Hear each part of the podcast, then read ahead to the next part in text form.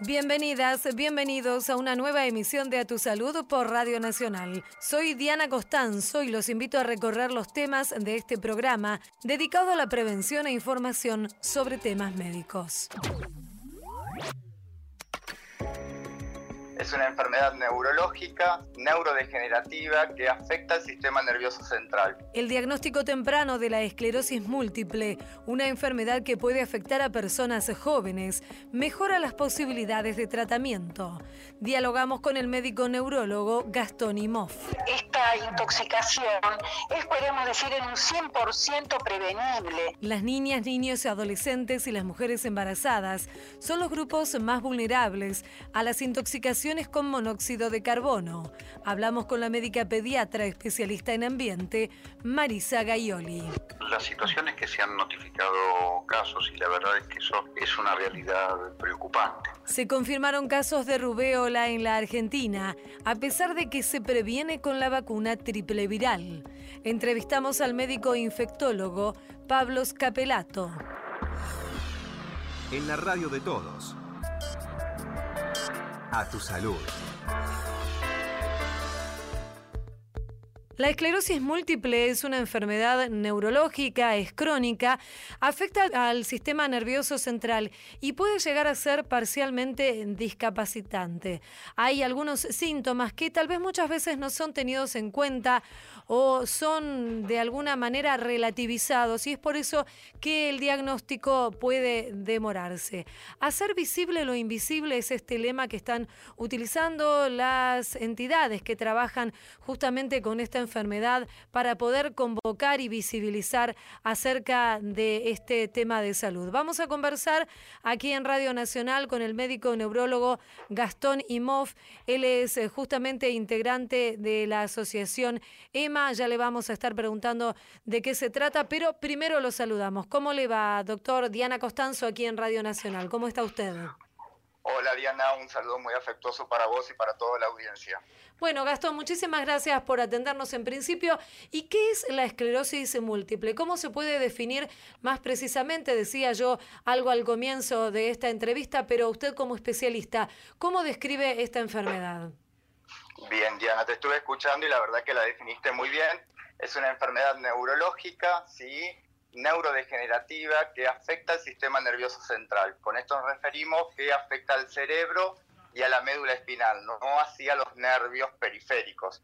Es una enfermedad autoinmunitaria, sí, que tiene una prevalencia en Argentina aproximadamente de 38 pacientes cada 100.000 habitantes, o sea que hablamos que alrededor y aproximadamente debe haber unos 16.000 personas con esclerosis múltiple en Argentina. Claro. Eh, al decir que es autoinmunitaria, decimos que es una enfermedad que es la propia inmunidad de uno que se confunde y va a atacar al sistema nervioso y va a provocar estas plaquitas desmielinizantes que provocan la enfermedad. Sí, una característica que tiene la esclerosis múltiple es que afecta a personas jóvenes. Exactamente. La esclerosis múltiple es una enfermedad neurológica que se da en personas jóvenes. Normalmente hacemos el diagnóstico en un promedio de 20 a 40 años. Y otra característica también, como la mayoría de las enfermedades autoinmunitarias, que es más frecuente en mujeres, ¿sí? afecta a dos mujeres de cada tres personas. ¿sí? Así que esa es un poco la relación. Los profesionales están advirtiendo de alguna manera y tratando de crear conciencia acerca de síntomas que pueden pasar desapercibidos, pero que son un indicador de que la enfermedad ya está presente. ¿Podría contarnos usted a qué síntomas tenemos que estar atentos y en todo caso consultar con el neurólogo? Este año la campaña se basa en un hashtag muy importante que se trata de My Invisible MS o mi esclerosis múltiple invisible. Con esto queremos hacer visibles un montón de síntomas que acompañan a la enfermedad y que por ahí eh, no, son, no los podemos ver, porque son síntomas que los pacientes eh, lo viven a diario, le modifican mucho la calidad de vida y por ahí no lo podemos ver visiblemente, como por ejemplo la fatiga, el cansancio, la esclerosis múltiple se caracteriza por presentar mucha fatiga, los problemas cognitivos, la esclerosis múltiple afecta la atención, la memoria del trabajo, la memoria visual, y esto los pacientes por ahí lo viven a diario y por ahí no lo podemos ver tan objetivamente. Los trastornos visuales, por ahí los pacientes presentan disminución visual o visión doble y tampoco uno no lo puede ver. Los trastornos sensitivos es algo que acompaña a los pacientes que tienen esclerosis múltiple en su mayoría y tampoco uno no los puede objetivar. Trastornos esfinterianos, como por ejemplo la urgencia urinaria, y hay así un montón de síntomas que son síntomas invisibles que afectan al día a día del paciente con esclerosis múltiple y por ahí nosotros como sociedad no los tenemos en cuenta o no llegamos a entender al paciente. Esta campaña intenta con esto que todos, a nosotros, eh, tomemos conciencia de esto y así podemos apoyar y sensibilizarnos con este tipo de paciente en las cosas cotidianas, como por ejemplo en el trabajo, eh, en las situaciones familiares que puede vivir y entenderlos un poquito mejor. Ajá. Y dígame, doctor, una vez que está diagnosticada la enfermedad, que ¿cómo se realiza para que quede claro el diagnóstico?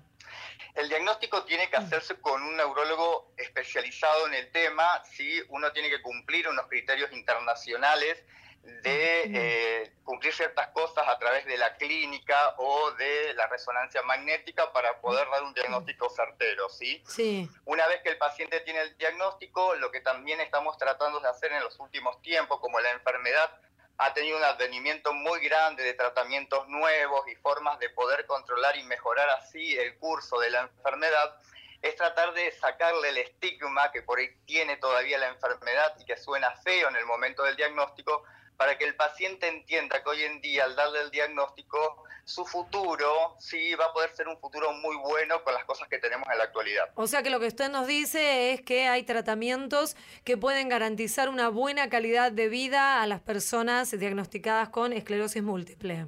Exactamente, existen esos tratamientos y hoy en día tenemos cada vez más acceso a ellos y hoy en día también estamos todos abriendo los ojos desde los médicos y demás para poder acompañar al paciente desde otro abordaje y desde otra visión para justamente mejorar la calidad de vida. Además existen asociaciones civiles, eh, bueno, en Argentina EMA, de la cual soy parte, eh, justamente trabaja desde hace muchos años y cada vez más eh, para justamente darle al paciente un mejor bienestar y una mejor calidad de vida. Claro, finalmente cuéntenos, doctor, mencionaba Emma, que es Esclerosis Múltiple Argentina, esta asociación civil sin fines de lucro, aquellas personas que han escuchado algo que les interesó de esta entrevista y quieran contactarse, ¿cómo pueden hacerlo? ¿Están en las redes sociales? ¿Están en internet, obviamente? Exactamente, hoy en día estamos en redes sociales con Emma, eh, sea en Instagram, en Facebook, en cualquier lado, si, si ponen eh, en la computadora Emma y les va a salir dónde, dónde se encuentra. Es una asociación civil que funciona hace muchos años en Argentina, casi 30, y donde se realizan talleres, donde hay áreas legal, área de salud mental, área de capacitación para pacientes, para familiares, donde trabajamos en tratar de el paciente se sienta acompañado en el día a día y, la misión de EMA es esa, ¿sí? Actualmente también hay, somos bastante médicos, la doctora Adriana Carral, la directora médica en EMA, y debajo de ella somos un montón de médicos que también nos sumamos en el último tiempo a EMA para poder acercarnos un poco más al paciente y lograr el objetivo este que buscamos, que el paciente tenga una mejor calidad de vida, que se sienta acompañado y que nada, que tenga el mejor futuro posible. Gastón Imhoff, médico neurólogo de EMA, le agradecemos mucho esta charla con Radio Nacional. Un saludo. Un saludo grande, Diana, y un saludo a toda la audiencia. Adiós. Quiero despertarme en un mundo agradable. A tu salud, por la radio de todos. Quiero darme libertad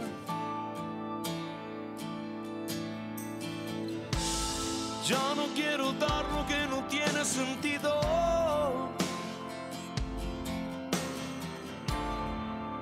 Solo quiero aquí estar. Todas las personas pueden mejorar. Todos los caminos pueden ayudar. Si estás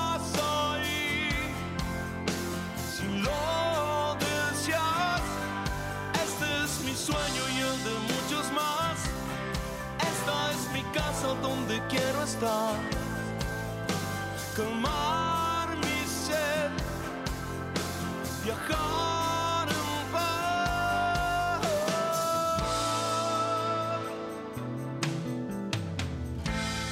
necesito darme un espacio en el tiempo.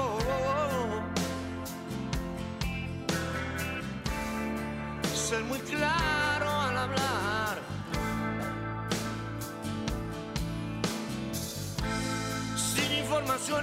que castiguen mi centro.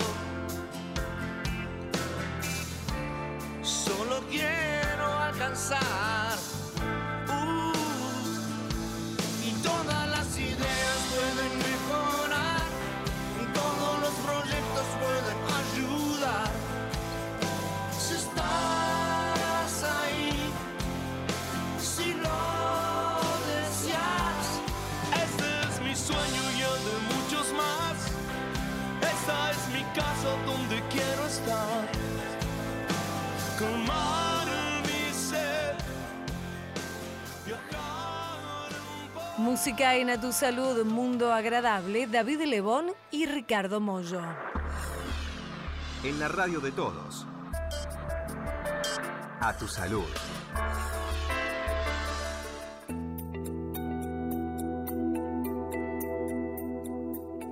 Los niños, las niñas y las embarazadas figuran entre los grupos más vulnerables a las intoxicaciones con monóxido de carbono. Para hablar sobre este tema, invitamos aquí a Radio Nacional a la doctora Marisa Gaioli. Ella es médica pediatra, especialista en salud y ambiente de la Universidad de Buenos Aires y del Hospital Garrahan y también es prosecretaria de la Comisión de Salud Infantil y Ambiente de la Sociedad Argentina de Pediatría. Ya le estamos saludando. Hola Marisa, aquí Diana Costanzo, ¿cómo está usted? Hola, ¿qué tal? ¿Cómo estás? Bueno, muy bien, muchas gracias por atendernos, por eh, prestarse a esta charla con nosotros. Marisa, primero queríamos preguntarle, ¿qué es el monóxido de carbono y por qué es tan dañino para la salud de las personas?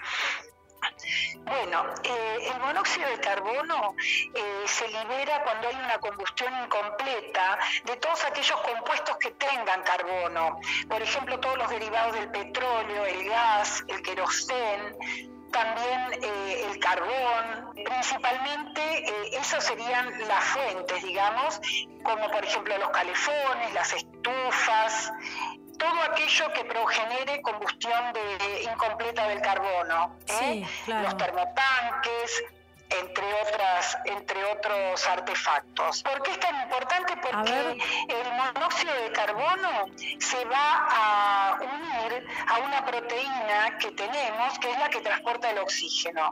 Entonces, al unirse a la proteína, bloquea, digamos, la unión con el oxígeno y no lo puede distribuir en los tejidos. Entonces, Ajá. los tejidos eh, sufren ese déficit de oxígeno, que se llama hipoxia. Claro, Marisa, lo importante de saber también es que es un gas que no tiene color, que no tiene olor, ¿no? Entonces uno no se da cuenta que está presente en un ambiente. Claro, eso es importante porque eh, es más, se lo llama como el asesino silencioso, Sí. porque como vos decís, es incoloro, no tiene olor, no irrita, fácilmente se dispersa en el aire y eso hace que las personas que están expuestas no se den cuenta.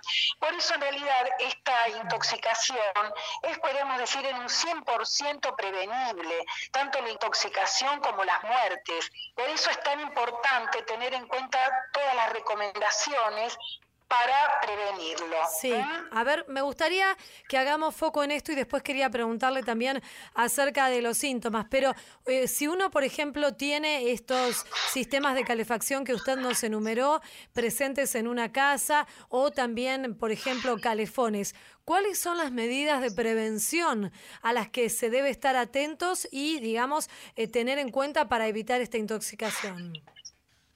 Bueno, primero, eh, todas las instalaciones de los artefactos a gas deben ser realizadas por gasistas matriculados y también deben evaluarse por lo menos una vez al año estos artefactos para ver que no tengan obstrucciones en la salida de las ventilaciones o no estén mal conectados.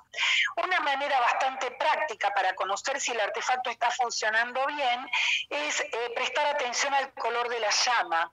Las llamas siempre deben ser azules. Si es naranja o colorada, el, el aparato aparato no está funcionando bien y está generando eh, monóxido de carbono. También, por ejemplo, hay que ver que la propagación de la llama en el quemador de las cocinas sea la correcta, sea parejo, que no esté una parte, digamos, encendida y la otra parte eh, no. Esos también son datos que tenemos que tener en cuenta. Y por supuesto que cada vez que estemos con un artefacto, ya sea a gas o un brasero, eh, todos aquellos, por ejemplo, a carbón, como los braseros o las salamandras, siempre hay que tener abierta, entreabiertas las puertas, unos 10 centímetros o las ventanas, porque si llega a haber eh, producción de monóxido, este se puede eliminar a través de las, de las aberturas. Claro, una ¿Mm? cuestión que es importante tal vez es que eh, tal vez no se ve tanto ahora, ¿no? Pero en casas más viejas hay calefones o termotanques que se instalaban en los baños. Esto es muy peligroso. Claro, en el baño, en teoría ahora hay ordenanzas donde no se pueden colocar calefones a gas y si mm, eso hay que tener en cuenta porque recordamos, como vos decís, que hace mucho tiempo era muy frecuente eh, que se producía eh, la sintomatología, como si episodios sincopales o desmayos, dentro eh, mismo de los baños, ¿no? Y también hay la recomendación de no dormir con braseros o calentadores a leña o a carbón encendidos durante la noche. Habría que realizar el, el encendido del brasero, por ejemplo, en el exterior, en un patio, por ejemplo, y una vez que las brasas estén incandescentes, colocarlo en el ambiente, calentar el ambiente y después retirarlo para apagar. No tampoco se debe apagar eh, dentro del lugar. Claro, y Marisa también el eh, tema del uso de los grupos electrógenos que con los cortes de luz son muy frecuentes. Nunca deben usarse dentro de una vivienda o de un comercio.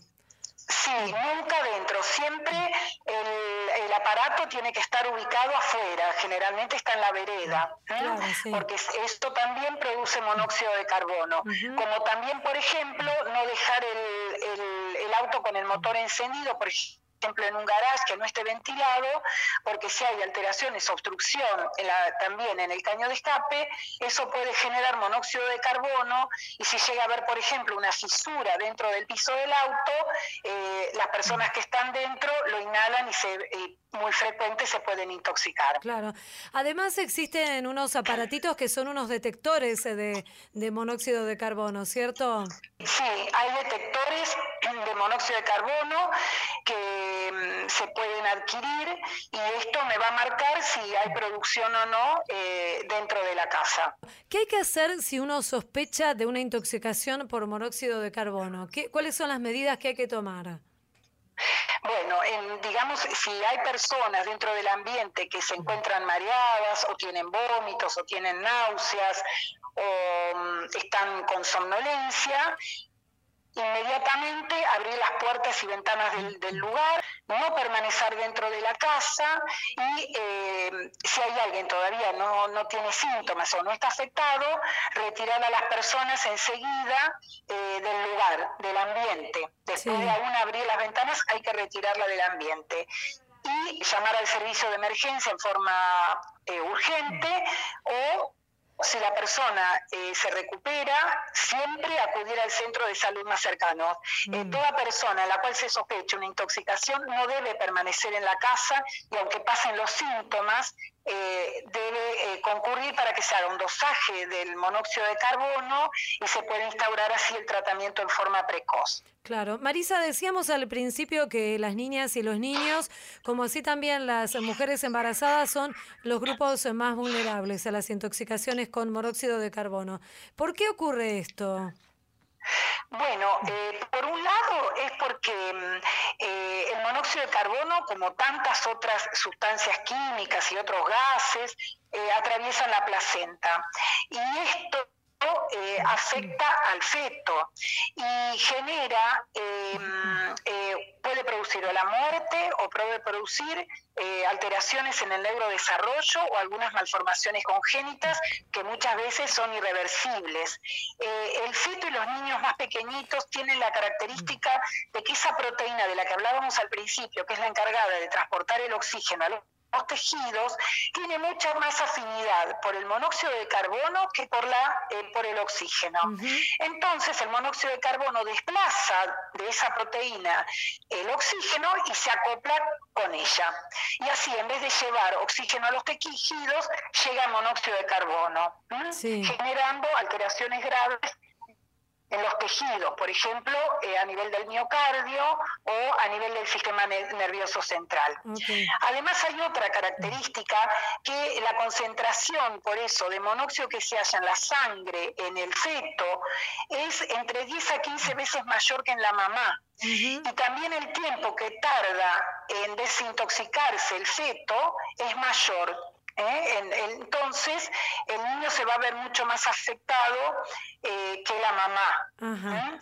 Cuando son los niños más pequeños, tienen también la característica que los chiquitos respiran mucho más rápido que una persona adulta. Entonces, hay una mayor incorporación de aire que está contaminado. Eso hace que los niños y las niñas sean, eh, y el feto sean más vulnerables a la intoxicación, generan cuadros más graves y como dijimos en el feto, puede producir daños irreversibles. Doctora Marisa Gayoli, médica pediatra, prosecretaria de la Comisión de Salud Infantil y Ambiente de la Sociedad Argentina de Pediatría, le agradecemos mucho esta entrevista, le mandamos un saludo, muy amable. Bueno, muchas gracias a ustedes por hacer prevención. ¿eh? Muchas, gracias, ¿eh? y a disposición. Seguimos en A Tu Salud.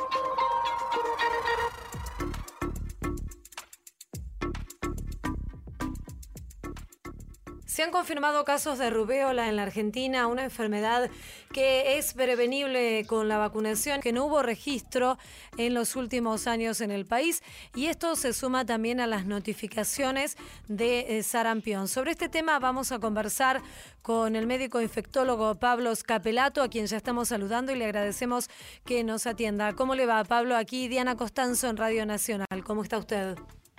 Bien, bien, ¿cómo va? Bien, muy bien, Pablo. Quería preguntarle entonces específicamente acerca de los casos de rubéola. ¿Cuál es eh, la situación? ¿Qué es lo que ustedes saben como profesionales de cuál es la situación de esta enfermedad aquí en el país? Sí, las situaciones que se han notificado casos y la verdad es que eso es una realidad preocupante.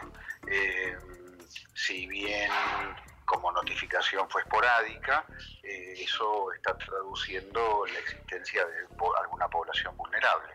La verdad es que lo preocupante de esto, eh, al igual que con sarampión, que te escuchaba que estabas comentando que era parte de la preocupación en general, es que son enfermedades prevenibles por vacunas. Y de algún modo la aparición de cualquiera de estos casos, al margen del problema personal que le puede ocasionar al individuo que está está eh, siendo, que está padeciendo la enfermedad, nos está alertando sobre eh, potenciales hiatos, potenciales agujeros en la cobertura de vacunación. ¿Con qué tiene que ver esta falta de vacunación? ¿Con una falta de vacunas, con una falta de acceso o con la falta de conciencia de la importancia y la obligación de vacunar a los chicos? Y yo diría que la causa puede ser múltiple.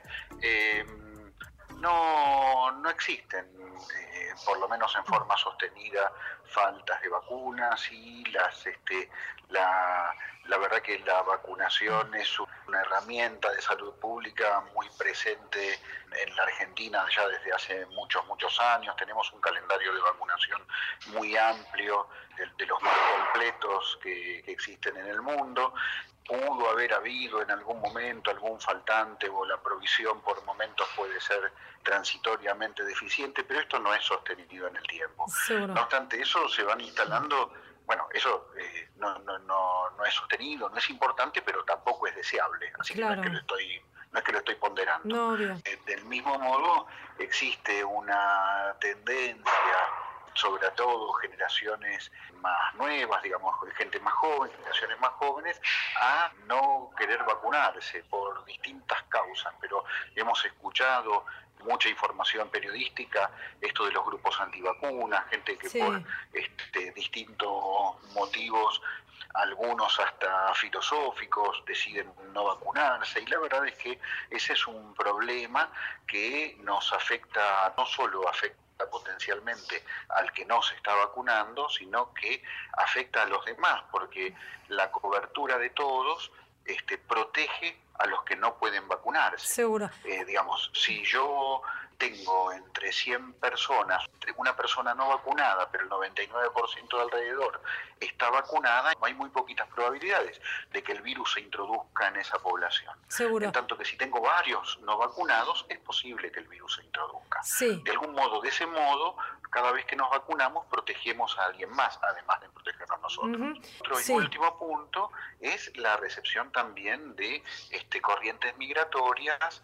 con, digamos, de lugares donde la vacunación no ha sido, no ha sido tan intensiva. Este, y eso también eh, nos expone. Me parece que es fundamentalmente un llamado de atención para que tomemos conciencia y trabajemos en ese punto. Dos cuestiones eh, más, Pablo, en, en cuanto a la vacuna. La vacuna que previene ambas enfermedades, la rubéola y la- la- el sarampión, es la triple viral. Exactamente. Y la Exactamente. aplicación es... La rubiola es una enfermedad que desde el punto de vista personal es absolutamente banal. El problema fundamental de rubiola es que es una enfermedad que cuando afecta a mujeres embarazadas puede producir malformaciones congénitas muy severas, muy graves. Motivo de la vacunación es fundamentalmente la prevención de este problema. ¿Y cómo se aplica, recuérdenos, la triple viral? Se aplica en el, digamos, está en el, cal- El parte del calendario. calendario de vacunación Claro. pediátrico Eh, y se le aplica a todas las mujeres posparto también. Ujú. Y Pablo, eh, finalmente ya lo, lo liberamos. El- ¿A qué síntomas hay que estar atentos para consultar, tanto en el caso del sarampión como de la rubéola? En el caso del sarampión, fiebre es el síntoma más característico. Fiebre y lo que le decimos el triple catarro, y eso es moco, tos y, y- secreción, mo- moco nasal, tos y secreción conjuntival, digamos, como conjuntivitis, de los ojos colorados, llorosos, etcétera. Sí. Eh, eso acompañado de un sarpullido. La verdad es que fiebre es el síntoma más importante claro. fiebre alta. la rubiola es una enfermedad cuyos síntomas son mucho más, más banales. La fiebre puede ser muy bajita este, y lo que a veces encontramos en la gente con rubiola son ganglios, ganglios este, que se agrandan de tamaño, fundamentalmente en el cuello. Claro. Bueno, Pablo, queremos agradecerle, doctor Pablo Scapelato, médico infectólogo, por su tiempo y haberse hecho este momento para conversar con nosotros. Le mandamos un saludo cordial, muy amable. Esto fue A Tu Salud, un programa dedicado a los últimos avances en medicina, prevención y tratamientos. Hasta la próxima emisión.